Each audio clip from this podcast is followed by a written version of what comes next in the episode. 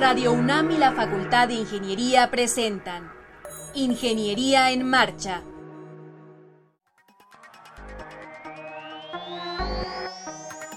Un espacio dedicado a la divulgación del quehacer de la Facultad de Ingeniería. Ingeniería en Marcha. Le informamos sobre las innovaciones tecnológicas y de investigación. Orientamos en temas de autoconstrucción. Presentamos la cultura y las artes. Y compartimos nuestras victorias en el deporte. Ingeniería en Marcha. Un programa pensado para vincularnos con usted. Ingeniería en Marcha.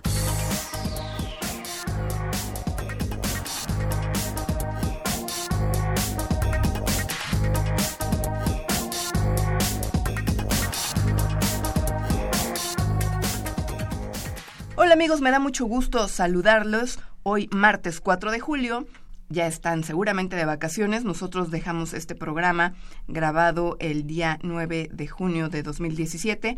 Me encuentro con mi compañero Rodrigo Sepúlveda. Rodrigo, ¿cómo te va? ¿Cómo estás? Muy bien, muy contento de compartir micrófonos contigo, Ale, de que nos estén escuchando en este verano, eh, que bueno, ha, ha, empezado a ser bien caluroso y va a seguir seguramente un buen, un buen número de semanas.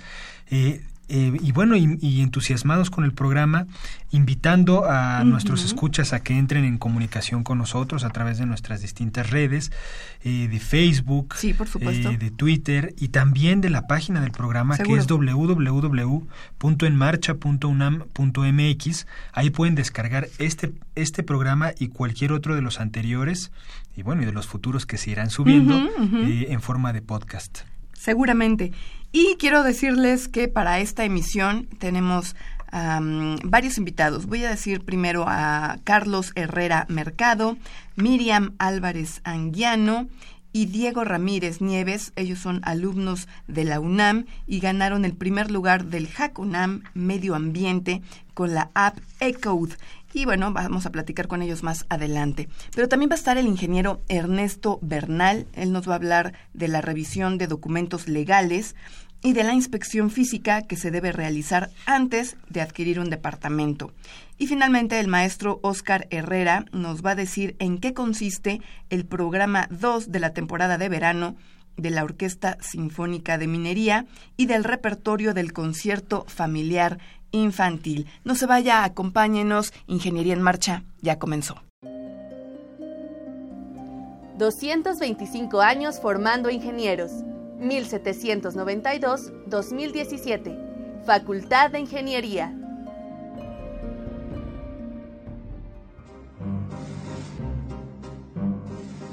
Para conocer las novedades editoriales que se publican en nuestro país, no te puedes perder la Feria de los Libros. Escúchalo todos los lunes a las 14 horas por el 860 de AM. Bien, ya decía yo que están chicos de, de la UNAM. Vamos a platicar con, con, Carlos. ¿Cómo estás, Carlos Herrera? Bienvenido. Hola, ¿qué tal? Mucho gusto. Pues yo estoy encantada que estés aquí con nosotros. Nosotros también estamos encantados. Qué bueno, aquí. qué bueno. También saludo con mucho gusto a Miriam Álvarez. ¿Cómo estás, Miriam? Hola, ¿qué tal? Muy, muy bien, muchas gracias. Bienvenida. Y mucho gusto. Igualmente. Y también está Diego Ramírez. ¿Cómo estás, Diego? Hola, Ale, muchas gracias. Bien, aquí qué emocionado bueno. de estar aquí. Pues nosotros también, ¿verdad, Rodrigo? Sí, sí, muy Bueno, ¿y tú más? Sí, por supuesto. Por Rodrigo es experto en el tema del medio ambiente, oh, por eso este, sí. no los quiero poner nerviosos. Él seguramente les va a hacer muchos cuestionamientos y de eso se trata, de que nos platiquen de la app Ecode. Ustedes participaron en un hack que organizó el laboratorio de UNAM Mobile en la Facultad de Ingeniería y eh, nos gustaría que nos platiquen cuál es el propósito de esta aplicación. ¿Qué hace y principalmente, eh, Carlos, ¿te parece? Vale. Uh, nosotros diseñamos esta aplicación buscando concientizar a las personas.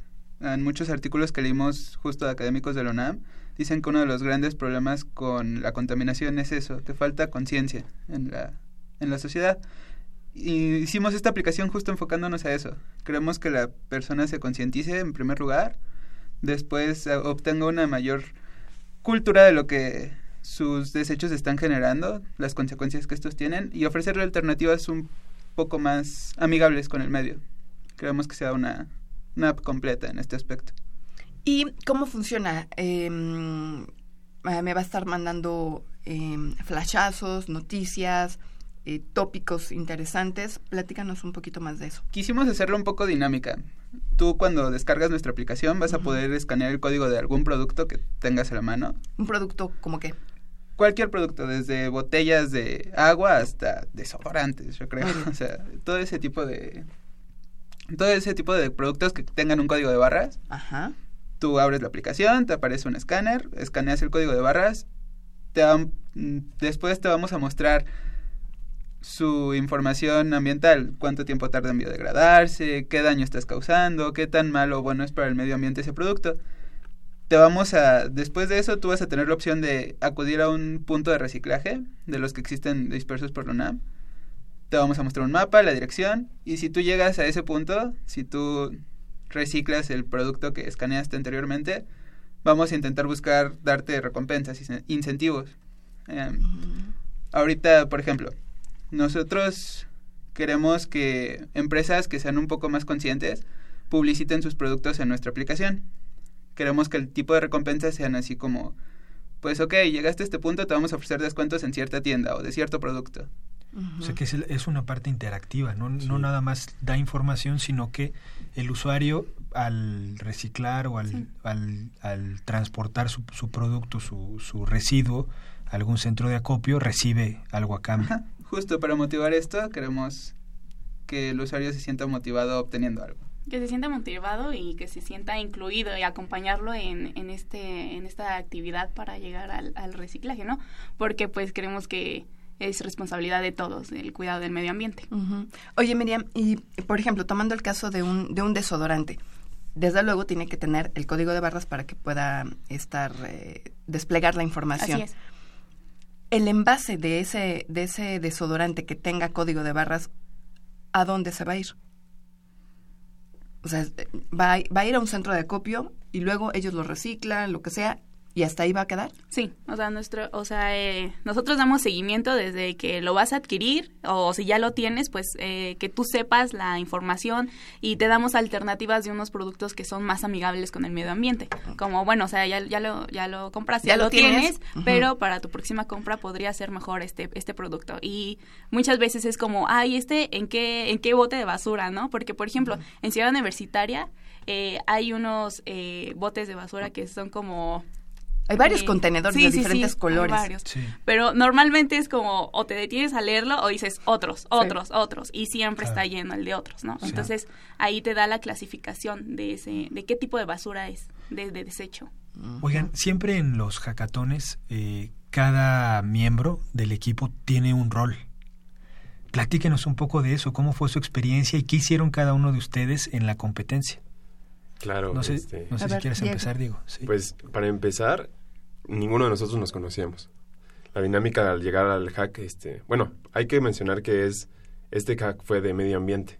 Fue un tema que la verdad a, los miembros del equipo nos agradó y, pues por eso coincidimos en este hack. Nosotros al llegar al hack no nos conocíamos. Este, se hicieron diversas dinámicas y se supone que cada equipo de cada equipo necesitaba tener alguien con una idea un desarrollador, un diseñador y un administrador. En nuestro caso, pues todos contribuimos en diferentes cosas. Este, todos este, tuvimos una parte en diseño, algunos también tuvimos este, parte en desarrollo, en administración. En la idea, pues, este, nos juntamos todos. este, pero no, o sea, ninguno de nosotros nos conocíamos. Oye, em, Diego, ¿y dónde fue físicamente el hack?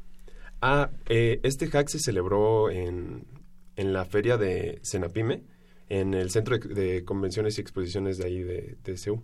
¿En la Facultad de Contaduría? No, no, no, en el Centro de Exposiciones. Ah, claro, claro, el que está en Avenida, Avenida Sí. Es cierto, es cierto. Pues sí, porque entiendo que fueron muchísimos. No sé si fueron 100 equipos o más. ¿Ustedes eh, conocen esa información? Alrededor de 100 integrantes. Equipos fuimos... 10. 10, 10 o 11 equipos. sí, 11 equipos. Ajá. Bueno, platíquenos un poco de, de ustedes y de mm, los otros integrantes que no pudieron venir. Se trata de David Morales, de la Facultad de Ciencias, y de Nadia Núñez, de la Facultad de Artes y Diseño. ¿Ustedes de qué carrera son, Miriam? Ah, bueno, yo estoy estudiando, eh, bueno, acabo de terminar el octavo semestre, eh, estudio en la Facultad de Ingeniería, en la carrera de Ingeniería Geológica. Perfecto. Bueno, na- eh, Nadia, eh, pues en la, estudia en la Facultad de Artes y Diseño. Bueno, es pasante, ya, ya acabó la, la carrera. Sí. Y David Morales es, eh, estudia eh, co- eh, Ciencias de la Computación en la Facultad de Ciencias. ¿Y tu caso, eh, Carlos? Yo igualmente soy estudiante de la Facultad de Ciencias, estoy estudiando Ciencias de la Computación. ¿Y en qué semestre? Estoy en el cuarto semestre, cuarto semestre. ¿Y A la mitad de la carrera. justo. ¿Y tú, Diego? Yo estudio ingeniería mecatrónica en la Facultad de Ingeniería Ajá. eh, y voy en cuarto semestre. Cuarto semestre. Sí, Qué padre, ¿no? Ustedes ni se conocían no. y eh, tuvieron que presentar una idea. ¿De quién fue la idea original? Pues justo durante el proceso de, de planeación del proyecto, todo era así como que yo tengo esta idea, yo tengo esta. Juntamos lo que par- nos pareció mejor de cada idea y pues así surge Code. Sí, la verdad, mm, bueno, yo pienso que estuvo muy padre y, o sea, al principio fue como, eh, para- realizaron unas dinámicas de integración y al final fue como quedamos este así formados en equipos y luego fue, ese va a ser el equipo con quien van a trabajar. Entonces fue como, wow, ¿no? Porque incluso eh, durante o antes de esa actividad, pues ya estabas conociendo personas y decías como, ah, tal vez yo quiero ser de este equipo y, así. y al final te dan un equipo que, que no lo conoces, ¿no? Claro. Y dices, bueno, va. Y Pero, vez- ¿sabes qué, Miriam? Finalmente, eso, eso estaría bien interesante que nos platiques. ¿Cómo los fueron integrando? Entonces, ustedes no se, no se escogieron. No, no, que no. casi, casi ponen, a ver, aquí están los que saben programar, acá están los de eh, expertos en diseño gráfico y a cada quien le vamos a dar un integrante o cómo, cómo es esa dinámica. Cada quien portaba un gafete con, y tenía el, el cordoncito de un color. O sea, si eras eh, de administración, de idea, de, de programación y ¿cuál nos falta? Administración. Y, bueno, Dise- sí. Y de diseño, Y de, ¿no? y de Sí, diseño, sí, sí, eran sí. cuatro. Entonces, al final ya como quedaron los equipos, eh, los eh, del eh, evento Ajá. eh, ya este observaron como, ah, ok, aquí debe de haber todo en cada equipo. Sí. Y pues así quedó. Mm, Así quedó. Entonces, ellos los van canalizando. Sí, sí, sí, nos, nos van canalizando. Y así ya quedamos, eh, nos fuimos ingresando a una sala ya en, con nuestra mesa, nuestro número de equipo y ya, o sea, desde ahí ya fue comenzar en equipo y estu o sea, estuvo muy padre, es como, a ver, pues yo tengo esta idea, yo tengo esta idea, ah, ok, entonces muy padre conjuntarlo para implementar una, ¿no? Realmente yo creo que lo complicado, o sea, tal vez piensan como, no, pues la programación o no, el diseño, no, realmente no podemos hacer nada de eso si no teníamos bien sólida una idea Claro. y sobre todo el trabajo en equipo y estar de acuerdo, ¿no? O sea, a veces decía, o sea, uno decía, "Mm, no me gusta mucho esta parte, ¿no? Bueno, ¿por qué? ¿Cómo? Entonces, al final, pues, obviamente se- ve, ¿no? sí, sí, sí, y pues se vio el resultado, ¿no? ¿Qué hizo cada quien? A ver, Diego, ¿tú qué, qué fue tu, tu parte de Tu principal, ¿no? La Sí. parte tu aportación? principal. Bueno, mi rol en este hack era eh, con la parte de programación. Eh, en la parte de programación. Y bueno, yo también este, contribuí a la, a la... Bueno, todos contribuimos a la parte de la idea, ¿no? Pero vaya, mi rol era, digamos, de programación. Pero, ah, como lo dicen mis compañeros, todos estuvimos como inmiscuidos en, todos los, en todo el proceso de desarrollo de la aplicación. Pero bueno, vaya, mi fuerte eh, en el equipo es la programación. Digamos, Este, quedó la idea y te dijeron, bueno, pues ahora Te toca. haz, haz que corra, ¿no? Es que, es que como te digo, este, hicimos la, la, la apli- la- la aplicación, todos hicimos la idea. Y ya de ahí, pues ya cada quien pues tenía su, su especialidad, ¿no? Unos tenían diseño, otros ten- este, teníamos lo de programación, otros empezamos, eh, empezaron a enseñar a, a perfeccionar el modelo de negocio, tal vez la estrategia de cómo íbamos a hacer el marketing. Pero sí, le- mi rol era de, de programador en, en, en el desarrollo de la aplicación. Supongo que el de Nadia fue el de hacer el, obviamente, ¿no? La El parte arte. visual, parte el arte. del diseño, sí. La- no, y, e incluso también nosotros nos vimos involucrados. Era como, a ver, primero Claro. el nombre, ¿no? Como, a ver, este, este. No, hay que escribirlos todos. Ah, bueno, va, este. Ahora el diseño. ¿Qué tal les parece esto, esto? Eh, cada quien hasta dibujábamos ahí en hojas y ella al final nos mostró el resultado y fue como de, no, está excelente. Y todo en menos de 48 horas. Es, Wow. ¿Y tú, Miriam?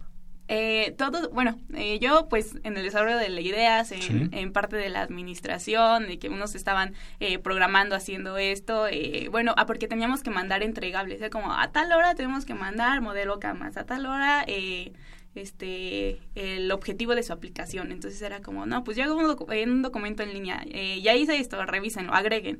Es como todo eso, eh, como puede ser como la, la coordinación. Claro. Eh, incluso también eh, los, los entregables, que así se les llama en, en este evento, eh, pues involucraba la participación de todos. O sea, para el modelo de, de negocios, modelo cambios, así, pegamos una cartulina y todos con post-it, a ver, esta idea, esta idea. Entonces todos estábamos aportando claro. y conocíamos muy bien. No es Sí, sí, sí, adelante. No, perdón, no es común que participe eh, alumnos de Ciencias de la Tierra en Hackathon. ¿Te motivó que fuera de medio ambiente? Sí, sí, sí, por eso. De hecho, fue como estaba en Facebook y vi ahí un evento y dije, ah, o sea, un Hacknam. Y primero, lo que primero que pensé fue como. Puro eh, o sea, en mi. Ajá, sí. exacto, ¿no? Y luego ya leí todo y dije, no, sí, o sea, la parte del medio ambiente es la que, la que me mueve y me gusta. Entonces, okay. está muy padre encontrarte con otros que, que tienen la misma idea y. Y de diferentes, o sea, diferentes facultades, así. E incluso había biólogos de filosofía, de economía, administración. O sea, está muy padre, te enriqueces demasiado. Que haya un, un eje, ¿no? Un sí, tema. sí, sí, sí. Sales más allá de tu, de tu diario, ¿no? O sea, que, no sé, pura ingeniería biológica así diario y ves otras partes que te enriquecen totalmente. Claro. Carlos, ¿qué, qué fue lo que a ti te tocó hacer? Pues como ya mencionaron mis compañeros, todos hicimos de todo un poco, entonces uh -huh. pues yo estuve un poquito más metido en eso de la planeación del plan de negocios, el desarrollo en concreto de ciertos aspectos de la idea. Ya también les apoyé un poco con la programación. Entonces, estuvimos haciendo de todo prácticamente. ¿Y era la primera vez que ustedes participaban en un hack o ya tenían experiencia en algún otro proyecto? Pues creo que algunos integrantes del equipo sí tienen experiencia en varios hacks. Por ejemplo, en, en mi caso, y creo que también de Miriam. Y de Nadia. Y de también. Nadia. Es, fue nuestra primera participación en un hack. Uh -huh. Y pues qué mejor que ganar el primer lugar, ¿no? Sí, claro. Claro. Bueno, ¿y cómo se enteraron que, que ustedes fueron los ganadores? Ay, se fue otro momento súper sí, fue súper tortuoso al, al inicio porque no sabíamos qué iba a suceder. Uh, antes de, bueno, después de la presentación de los proyectos, el jurado se da un receso de cierto tiempo y pues es el momento en el que más nervios sientes, en el que no sabes qué va a suceder y entonces, pues sí, estás súper emocionado pero indeciso, in, la incertidumbre uh -huh. al mismo tiempo. Entonces... No, y espera, o sea, incertidumbre de cuánto, o sea, terminamos la aplicación y todavía nos dieron una semana después para darnos los resultados. Entonces nosotros estuvimos esperando todavía una semana para ver si este pues, los resultados del sí, hack. Claro. De hecho, o sea, acá, terminó un sábado y al el viernes 12 de junio fue como eh, nos vamos a ver en el eh, auditorio de Facultad de Ingeniería Javier Barrio, Barro Sierra uh -huh. y ya, ¿no? O sea, a tal hora y van a tener cinco minutos para exponer, que suena, eh, no sé, mucho, Sí. Pero no sé, es como mucho y muy poco a la vez porque tienes que, que exponer todas las ideas. Entonces, estar, estar, ahí, ver a los demás equipos que también, o sea, dices como... Sí, que también tienen la misma... Eh, pues el mismo nervio sí. y también están esperando un buen resultado y todos están así ansiosos a la expectativa. Pues está padre, ¿no? Sí. Sí, sí, sí. Entonces, se enteraron de que ustedes fueron el primer lugar en el auditorio Javier Barrocier. Sí, sí, ahí fue. O sea, el jurado también, ¿no? Estuvo, estuvo muy, de, muy de película, muchísimos nervios, entre nosotros apoyándonos, ensayando afuera. O sea, yo me salía del, del auditorio a ver, lo repetía, así. Incluso todavía eh, en la exposición fue como, chin, pero, to, o sea, todo salió bien. Qué bueno. Eh, Carlos y yo expusimos el, el proyecto, eh, también nos hicieron preguntas, eh, Diego intervino, o sea, to, todo el equipo estuvo pues ahí apoyándonos. Y ya en el momento en el que dijo, no, pues tercer lugar, y aparte un buen de, de, de palabras, y así tú decías, ya dilo, ya dilo, por favor. Entonces fue como, bueno, tercer lugar, equipo, no recuerdo el número del equipo, y ya, y todo bravo, ¿no? Y yo hasta en, en mi cabeza fue como, no, no puede ser, nuestro tiempo, bueno, a ver ya, segundo lugar, ¿no? Segundo lugar, lo que hago aquí, así, ¿no? no vuelvo a participar en un condenado hack. Pues, no, sí estuvo muy padre la experiencia. Y bueno, ya, valió sí. la pena. Así, ¿no? Nos esforzamos. Aprendí, aprendí sí. cosas. Ya agarrando mis cosas, pero aún con, con, no sé, con esa, con la esperanza muera al último. Segundo lugar, y ya no, y ahora, y ahora, no, y en mi mente como, no, ya el primero. Y equipo ganador, equipo, y ya no, fue como, wow, y pusieron la canción de We Are the Change. o sea, que estuvo emocionante. Sí, sí, sí. ¿Y ahora qué viene? ¿En qué proceso están? Eh, ¿De qué se trata, Diego? Pues mira, nosotros ahorita queremos sacar nuestra aplicación de la mejor manera. No queremos deberle nada a los usuarios. Nosotros queremos ofrecer un producto de calidad. Así que todavía estamos en proceso de planear nuestra estrategia de marketing, nuestro plan de negocios y al final algunos detalles que tenemos de la aplicación.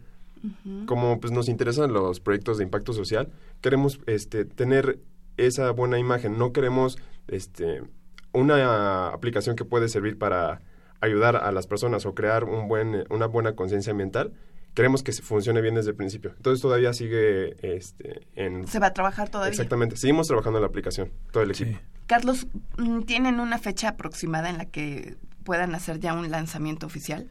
Pues estamos al pendiente de eso porque ahorita justo como lo menciona Diego, tenemos que terminar nuestro plan de proyectos, estamos en cursos para eso y la facultad de contaduría nos ofreció este incubar la aplicación. Entonces también tenemos que estar presentarles un buen proyecto para que la incubación sea no, no dure tanto tiempo incubada y pueda ser lanzada al mercado lo más pronto posible. Claro. Eso todo depende de, en cuánto tiempo tengamos ya listo nuestro plan de negocios. ¿Cómo se llama la aplicación? eCode. eCode. Bueno, pues los vamos a comprometernos, Rodrigo, a que ya que esté la pues aplicación, que, ya funcione. Ah, la plataforma, ¿para, ¿para quién va a ser? Programador. ¿A quién va a estar, eh, en qué plataforma va a estar la, aplicación? Sí, mira, eh, lo primero que queremos hacer es un, proyecto piloto, que lo vamos a hacer primero en Ciudad Universitaria. Y para esta primera fase del proyecto vamos a atacar la mayoría de los dispositivos, que es este dispositivos Android. Eh, ya después, en una etapa posterior, introduciremos diferentes plataformas, pero principalmente nos centraremos en Android. De acuerdo. Bueno, y ya cuando esté, que vengan. Tienen que venir. Que vengan y traen el arte y ya todo. Y, y pues nos la muestran. Así encantados de, presentárselas. Pues muchísimas gracias. Muchas gracias a Miriam, muchas gracias a Carlos, gracias Diego, también a David y a Nadia que no pudieron acompañarnos, pero les deseamos mucho éxito y conste, tienen que regresar. Claro, vale. Sí. Gracias y felicidades. Muchas gracias. 225 años formando ingenieros. 1792-2017. Facultad de Ingeniería.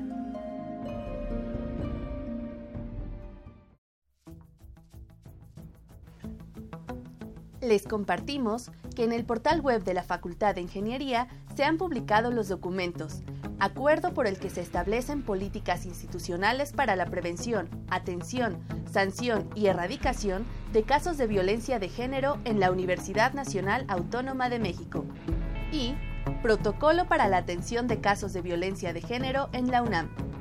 Están a su disposición a través del botón de acceso Igualdad de Género ubicado en la página de inicio del portal web de la FI www.ingeniería.unam.mx. Estás en Ingeniería en Marcha, el programa radiofónico de la Facultad de Ingeniería. Si deseas escuchar el podcast del día de hoy y los de programas anteriores o descargar el manual de autoconstrucción, entra a nuestra página www.enmarcha.unam.mx.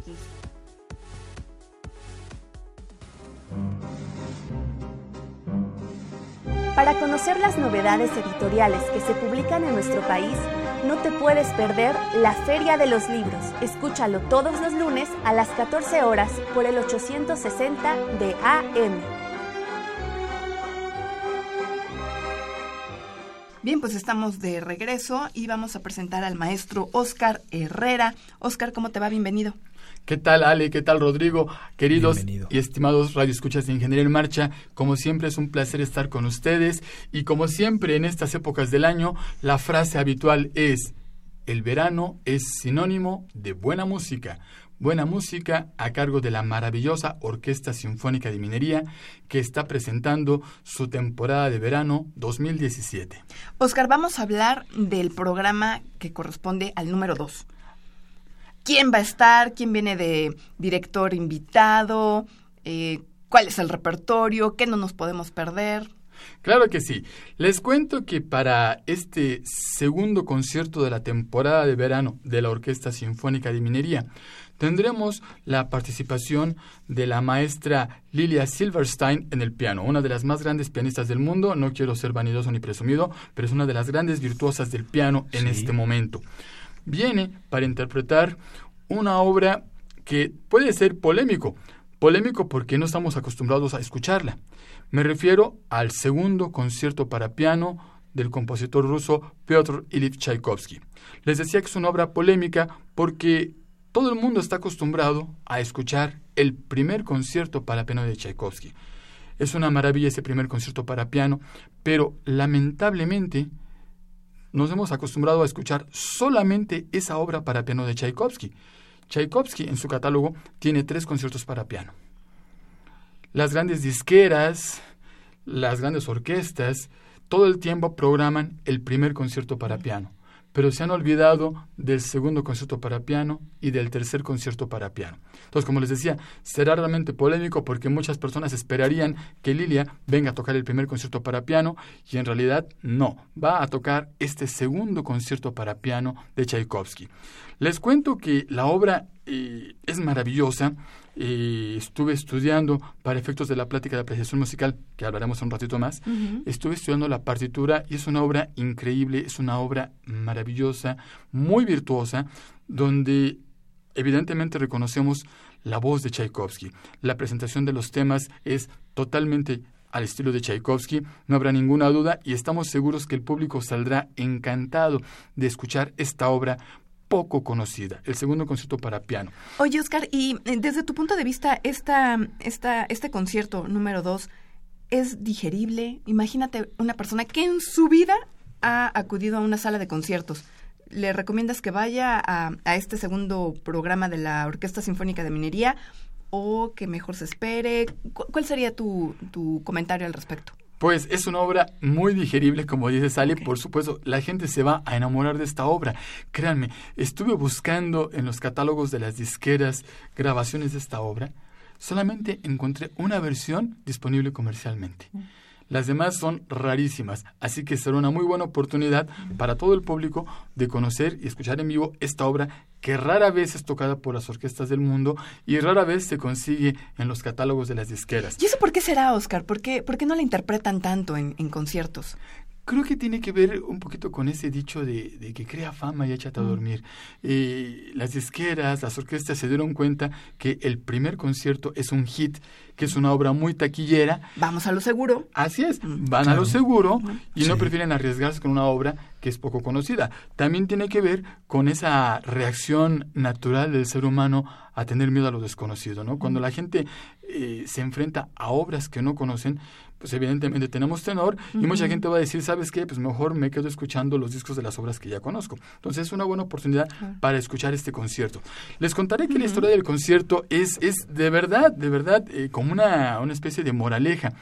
Cuando Tchaikovsky compuso su primer concierto, eh, uno de los grandes pianistas de aquella época, Nikolai Rubinstein, criticó con todo a Tchaikovsky y a ese primer concierto le dijo de todo, le dijo que era una obra que no servía, que no estaba a la altura, bueno, críticas de todo tipo. Con el paso del tiempo, Tchaikovsky logró estrenar su primer concierto y la obra por sí sola se volvió una obra muy famosa. Nicolás Rubinstein, quien había criticado este concierto, comenzó a interpretar la obra y recorrió todo el mundo interpretando este concierto para piano número uno de Tchaikovsky. Imagínense, ¿no? Eh, es como si les dijera, es de sabios cambiar de opinión, o también les podría decir, Nicolás Rubinstein se tuvo que tragar sus propias palabras y reconocer que se equivocó con Tchaikovsky. Claro. Cuando se enteró que Tchaikovsky estaba componiendo su segundo concierto para piano, Nicolás Rubinstein fue muy moderado con la crítica, y de hecho la obra iba a ser dedicada para Nicolás Rubinstein, pero murió antes de que la obra se terminara. La obra fue estrenada después por un alumno de Tchaikovsky, también fue estrenada en Nueva York con grandes intérpretes y tuvo un gran éxito, pero con el paso del tiempo, pues la obra poco a poco se fue programando. Entonces yo quiero recordarles y reiterarles a los radioescuchas que este fin de semana tendremos la posibilidad de escuchar una obra que raras veces se escucha en las salas de concierto y con interpretación de una de las más grandes pianistas del mundo.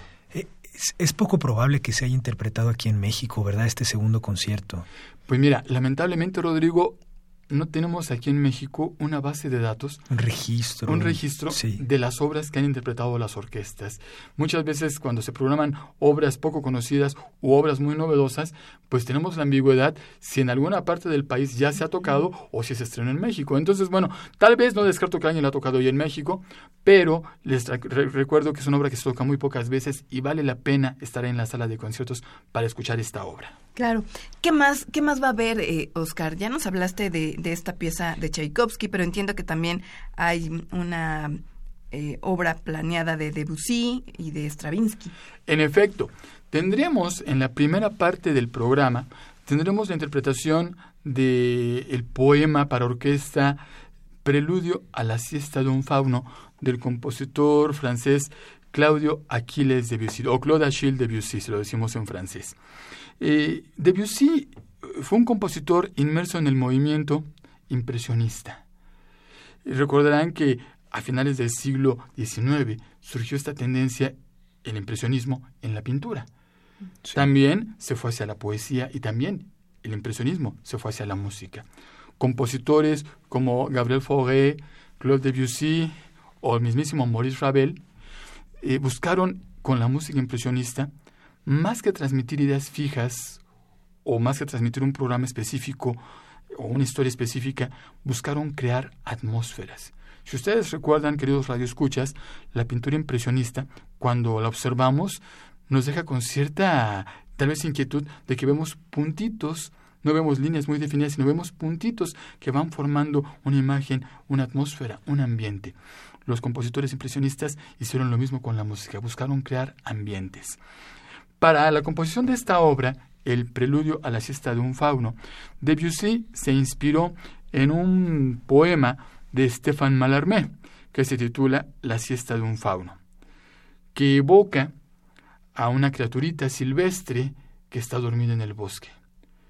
Imagínense, con toda esta descripción, toda la atmósfera y todo el ambiente que buscó crear Claude Debussy. Más adelante esta obra sí sería puesta en escena eh, con una coreografía interpretada por Vaslav Nijinsky, uno de los más grandes bailarines del mundo, ¿no? Una coreografía que en su momento causó polémica, porque Nijinsky interpretaba a un fauno, a un animalito, que se acicalaba, que igual se tocaba a ciertas partes del cuerpo, y entonces despertó cierta polémica, ¿no? Pero bueno, si uno, uno ve a un perrito, a un gatito acicalarse, pues uno no puede cuestionar la forma en que el animalito lo hace, ¿no? Entonces, bueno, es una obra, como les decía, muy interesante, que crea atmósferas, crea un ambiente maravilloso. Reitero, es música de la tendencia impresionista de finales del siglo XIX. Y para la segunda parte del concierto tendremos pues ya uno de los grandes clásicos de la música orquestal de todos los tiempos. Me refiero al ballet La consagración de la primavera del compositor ruso Igor Stravinsky. Eh, esta obra cuando fue estrenada el 29 de mayo de 1913 en París, causó una gran polémica, porque el público estaba acostumbrado a que el ballet, pues sí, es una expresión maravillosa, donde las bailarinas, los bailarines, tienen ciertos movimientos muy específicos y muy elegantes. Pero cuando el ballet se transformó para reflejar, en el caso de esta obra, un ritual pagano de una tribu que llevó a una doncella a un sacrificio, pues el público se escandalizó. Eh, les recomiendo, hay una película que se llama Coco e Igor, que recrea de manera maravillosa y apegada lo más posible a la historia cómo fue el estreno de este ballet, La consagración de la primavera. Eh, el público esperaba pues ver un ballet muy elegante, muy radiante, muy al estilo de finales del siglo XIX, pero cuando escucharon por un lado la música y vieron los movimientos de los bailarines representando a esta tribu primitiva, eh, se escandalizaron, abuchearon, se salieron del teatro, olvídense. Pero, ¿qué les puedo decir? Después de 100 años, esta obra se ha consolidado como una de las obras más importantes de la música. En la historia de la música, esta obra está considerada como el parteaguas que comienza con toda la apertura, experimentación y prueba que hicieron los compositores durante el siglo XX. A Stravinsky se le conoce como el padre de la música del siglo XX, ¿no? Eh, debo contarles como anécdotas, hace muchos años la Orquesta Sinfónica de Minería, me parece que fue en 2008, presentamos un ciclo donde incluimos obras de manera, de manera conjunta de Beethoven y de Stravinsky. Y mucha gente nos cuestionaba, oye, pero ¿qué tienen en común Beethoven con Stravinsky? Son muy diferentes. Y hasta el cansancio respondí que tanto Beethoven como Stravinsky tienen mucho en común. Beethoven, en su momento, a principios del siglo XVIII, tuvo la energía, tuvo el coraje, tuvo la fuerza para renovar la música, dejar atrás el movimiento del clasicismo y comenzar con el romanticismo. Beethoven tuvo, Beethoven tuvo la interés de romper las reglas para crear una nueva corriente estética. Y exactamente fue lo mismo que ocurrió con Stravinsky. A principios del siglo XX, Stravinsky tuvo ese coraje, esa fuerza, esa energía para cambiar todas las formas estéticas, para romper esas reglas y comenzar con nuevas formas de expresión. Y este ballet, por supuesto, es el partaguas de la música del siglo XX.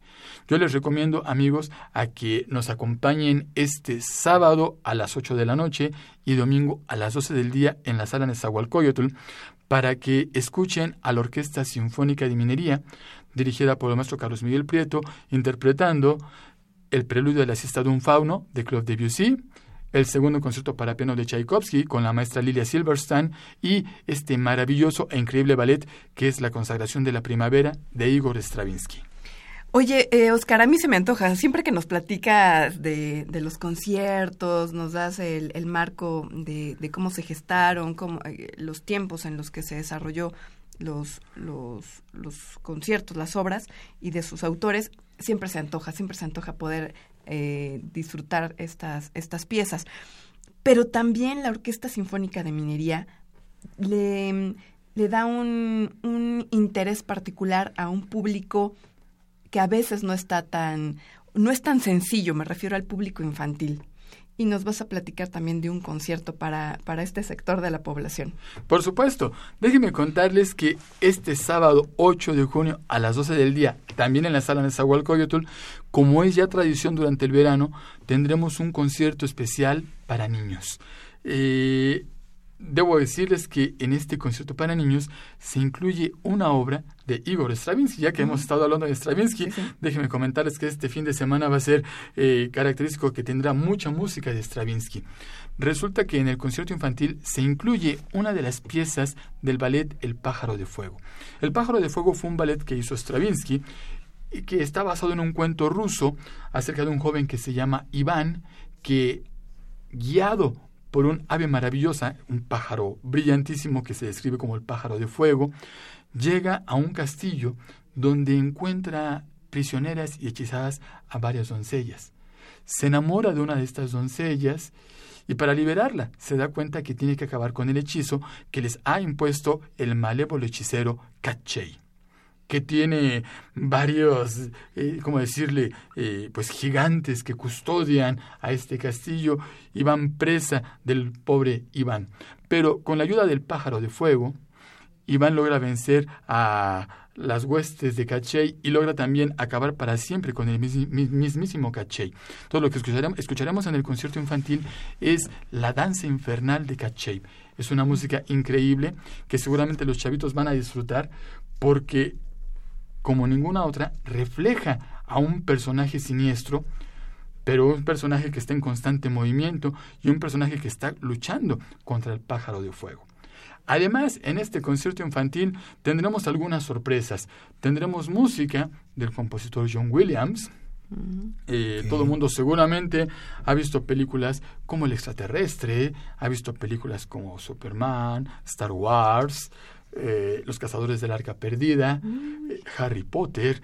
Entonces, eh, me gustaría dejarlo como sorpresa. Solamente les diré que interpretaremos música de John Williams y van a quedar fascinados de escuchar estas obras con Orquesta Sinfónica de Minería. Les recomiendo que vengan. El concierto es para toda la familia. Si bien está tipificado como concierto infantil, pueden venir los niños con sus papás, con sus abuelitos, con todo el mundo. Les va a encantar lo que van a escuchar en este concierto infantil. Oye, Oscar, ¿cómo, cómo es em, el concierto? Ahorita tú nos relatabas em, la temática, la trama del pájaro de fuego. También ocurre lo mismo en la sala, a los niños se les cuenta esta, esta historia, esta leyenda, o nada más llegan, se sientan y van, van a escuchar la danza infernal de Caché? ¿Cómo es? Pues mira, algo que ha distinguido a la Orquesta Sinfónica de Minería en los últimos 13, 14 años o tal vez más, es que estamos convencidos que para que el público pueda disfrutar una obra musical al máximo, el público requiere información. Mientras más datos, mientras más información podamos tener acerca de la obra que vamos a escuchar, créanme, vamos a entender mucho mejor la obra, vamos a poder valorarla, vamos a poder disfrutarla y claro, vamos a poder identificarnos con el mensaje que trae esta obra. Por eso, desde hace muchos años, eh, la Academia de Música del Palacio de Minería presenta pláticas de apreciación musical a cargo de nuestro Juan Arturo Brennan y un servidor, y algo que hemos hecho también en los conciertos, sobre todo en los conciertos infantiles, es que el director de la orquesta, en este caso nuestro Carlos Miguel Prieto, toman la palabra para dirigirse al público y platicarles brevemente de qué se tratan las obras. Yo recuerdo hace algunos años que interpretamos una obra del compositor Luciano Berio, una obra increíble, poco conocida, con una distribución de la orquesta muy loca en el escenario. El maestro Carlos Miguel platicó primero con el público para explicarles, miren, la obra trata así, el compositor pidió tales acomodos y con esa información la gente dice, ah, ya sabemos de qué se trata. Entonces, créanme, este sábado, por supuesto, nuestro Carlos Miguel Prieto tendrá ese maravilloso detalle de platicar con los pequeñitos para darles alguna información acerca de las obras musicales, poder compenetrarlos en el contexto de las obras, aunque bueno, si hablamos de, Harry Potter, no creo que necesitamos presentar mucho de Harry Potter, pero lo que se refiere a Caché y otras sorpresas que tenemos en el concierto infantil, seguramente los niños tendrán información para disfrutarlo. Yo creo que en este tipo de conciertos, las pocas oportunidades que he tenido eh, de, asistir a conciertos infantiles, se siente además una atmósfera diferente. No sé qué opines, Oscar. Eh, los pequeñines lo disfrutan, incluso se paran, eh, lo bailan y efectivamente hay cierta interacción con el director, con algunos músicos. se siente más relajado un poco el ambiente sin quitarle rigor musical se siente muy relajado y los, los adultos podemos disfrutar también de una forma distinta un concierto. Claro, yo, yo puedo decirte, Rodrigo, que a veces hemos etiquetado la forma en que debemos ir a un concierto, ¿no? Sí. Ciertamente hay conciertos de gala en los que a veces desde la vestimenta eh, te implican ya cierta conducta, ¿no? O cierta forma de acercarte al concierto, al evento, al espectáculo. Pero la música debe ser algo tan natural como cuando vamos en el radio, digo, en el carro escuchando nuestra radio o vamos caminando escuchando nuestros audífonos, la música debe ser algo muy natural, ¿no? Y no es, no es cierto y no es estricto que a un concierto tenemos que ir vestidos de manera muy elegante, Por supuesto Que Creo que debemos ir cómodos y sobre todo pensando en que la música se va a disfrutar y que podemos interactuar con la música. Generalmente al final de los conciertos los niños pasan al frente con la orquesta, los niños pueden bailar con la orquesta y es algo maravilloso como los pequeñitos a temprana edad son más, más abiertos, más receptivos a la música, porque lamentablemente cuando vamos creciendo, a veces Igual, las preocupaciones, el estrés, a veces las horas de videojuegos que nos están atarantando, a veces los vicios a la televisión, al teléfono, al internet, nos van alejando de esa capacidad de disfrutar la música en vivo. Entonces, para nosotros es maravilloso que los chiquitos, los niños, desde temprana edad, se acerquen a la música, que vean que es algo muy natural, algo muy tranquilo a lo que se pueden acercar y disfrutar. Esa es la temática de nuestros conciertos infantiles. Ahorita que, que mencionabas todo eso, Oscar, me acordé cuando hace algunos ayeres yo estaba chavita, a mí me llevaron a la sala Nesa también a un concierto en aquel entonces eh, se llamaba El Niño y la Música. Y me acuerdo mucho que a mí me impactó que al final de, la obra sacaron como unos, unos cajones grandes de madera y nos regalaron plantas. Entonces dijeron, todos los niños que quieran tener una plantita pasen. Y bueno, salimos de, de las butacas y quién sabe dónde. De niños. Bueno, yo venía feliz, me acuerdo que era una nube, una... Sí, era una planta que se, que se llama nube, pero chiquita y bueno, yo estaba fascinada porque había escuchado música en vivo y me habían regalado una plantita. Entonces, como niño, recuerdas esas cosas y te impactan y después, a, lo largo de los años, lo valoras todavía más. Ojalá que eso ocurra con, con los chavitos que vayan, que lo disfruten y que sea una, una manera eh, divertida de, de, acercarse a la música y que lo recuerden siempre. Por supuesto, yo, yo tengo imágenes de los conciertos infantiles que después de muchos años las sigo recordando con mucho cariño.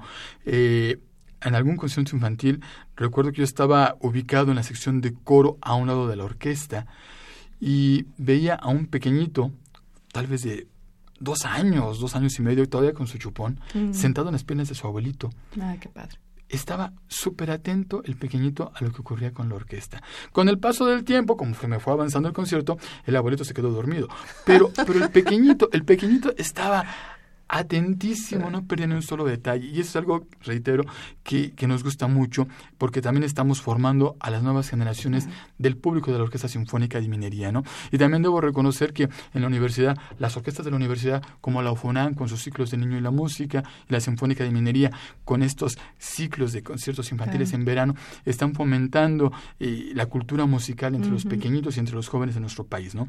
Yo hasta algunas eh, semanas estuve en algunos medios eh, de comunicación difundiendo los conciertos infantiles que presentó la Orquesta Sinfónica de Minería en mayo y en junio en el Auditorio Nacional. En mayo presentamos eh, el cuento de perdón, la guía orquestal para jóvenes de Benjamin Britten y el Carnaval de los Animales. Y en junio presentamos el cuento musical de Pedro y el Lobo. Mm. Entonces eh, tuve la oportunidad de ir a varios medios y adopté como, como bandera una frase de Nelson Mandela. Nelson Mandela decía que el arma más poderosa para cambiar al mundo es la educación. No son los rifles, no son los cañones, no son las bombas, es la educación. Si esperamos tener a un mundo mejor, con la educación, créanme, eh, podremos lograr que los niños, los jóvenes tengan un mejor futuro, tengan una mejor conciencia, sepamos trabajar en equipo y podamos tener una sensibilidad humana para respetarnos mutuamente como especie humana y con el país, ¿no? Entonces, estos conciertos, de verdad, créanme, forman parte de este plan de la Orquesta Sinfónica de Minería para difundir la cultura, para que los niños y jóvenes tengan un mejor futuro y aportar algo a nuestro país. Totalmente de acuerdo, Oscar. Eh, ¿Sabes qué me gustaría que, que, habláramos un poquito sobre las pláticas de apreciación musical? Regularmente ustedes siempre organizan estas estas charlas y seguramente será el caso. Claro, Ale. La semana anterior, el pasado miércoles 28, comenzamos el ciclo de pláticas de apreciación musical de la temporada de verano, el maestro Juan Arturo Brennan y un servidor. Recuerden, amigos radioescuchas, que estas pláticas son gratuitas. Las presentamos los miércoles a las 7 de la noche en el auditorio de las oficinas del Infonavit, que está ubicado en Barranca del Muerto, 280, a una cuadra del Metrobús eh, José María Velasco. Si van en carro, pueden entrar gracias al estacionamiento, nada más digan que van a la plática, ahí tendremos eh, café, té, refresco, galletas y podremos disfrutar de una velada maravillosa presentando detalles acerca de las obras que vamos a presentar cada semana. Mañana miércoles 5 de junio los esperamos a las 7 en el Infonavit para que Juan Arturo Brennan y un servidor podamos platicar con más detalle acerca de esas obras que mencionamos. El preludio de Claude Debussy, el concierto para piano número 2 de Tchaikovsky y la consagración de la primavera de Igor Stravinsky. Oye, Oscar, ¿te parece si, si ponemos alguna de estas piezas? Claro ¿Qué te gustaría? ¿Qué te gustaría que ponemos? Sí. ¿Tú, qué opinas, Rodrigo? ¿Por cuál votas? Pues no sé, tenemos todas preparadas. Yo quisiera poner a los radioescuchas algo de la consagración de la primavera. Perfecto. Eh, la gente siempre puede decir que esta música suena muy loca, que suena eh, rara, que suena extraña. Hay quienes dicen que el compositor estaba borracho cuando escribió cosas tan disonantes, pero debo insistir que es un nuevo lenguaje. Stravinsky creó un nuevo lenguaje musical rompiendo las reglas anteriores y me gustaría que los radioescuchas escucharan algo del inicio de la segunda parte de este ballet que es la consagración de la primavera. Escucharemos la versión de la Orquesta Filarmónica de Berlín dirigida por Sir Simon Rattle.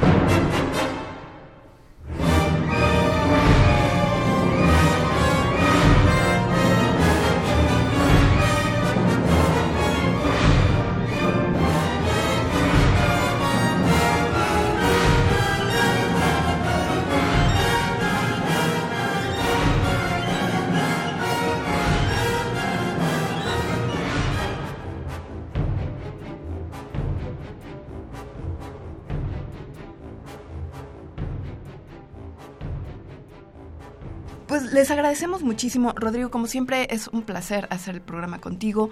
Eh, muchas gracias. Muchas, muchas gracias. Igualmente. Y también agradecerle al maestro Oscar Herrera por haber disfrutado de tus comentarios, la música que nos trajiste, sí, traernos la música. Wow. Muchas, muchas gracias. Y también agradecer en la producción a Pedro Mateos, en las redes sociales a Sandra Corona, en la página web a José Luis Camacho, en los controles técnicos a Rafael Alvarado. Y solamente nos resta pedirles que continúen disfrutando de la programación musical que Radio UNAM tiene para ustedes. Hasta pronto. Radio UNAM y la Facultad de Ingeniería presentaron Ingeniería en Marcha.